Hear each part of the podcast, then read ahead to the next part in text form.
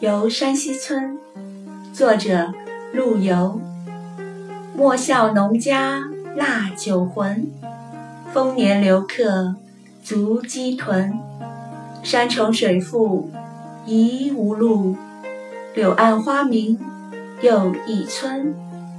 箫鼓追随春社近，衣冠简朴古风存。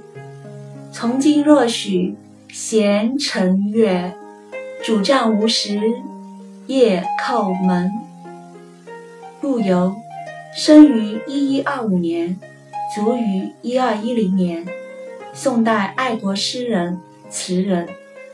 诗人被投降派弹劾，罢归故里，心中当然愤愤不平。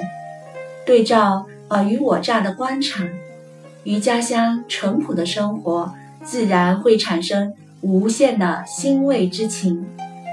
此外，诗人虽貌似贤士，却未能忘情国事。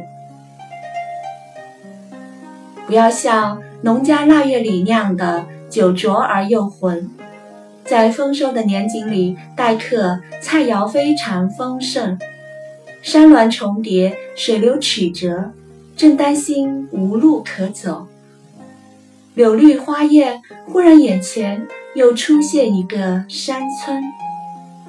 吹着箫，打起鼓，春社的日子已经接近。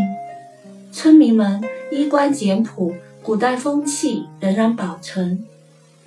今后如果还能趁大好月色出外闲游，我一定拄着拐杖，随时来敲你的家门。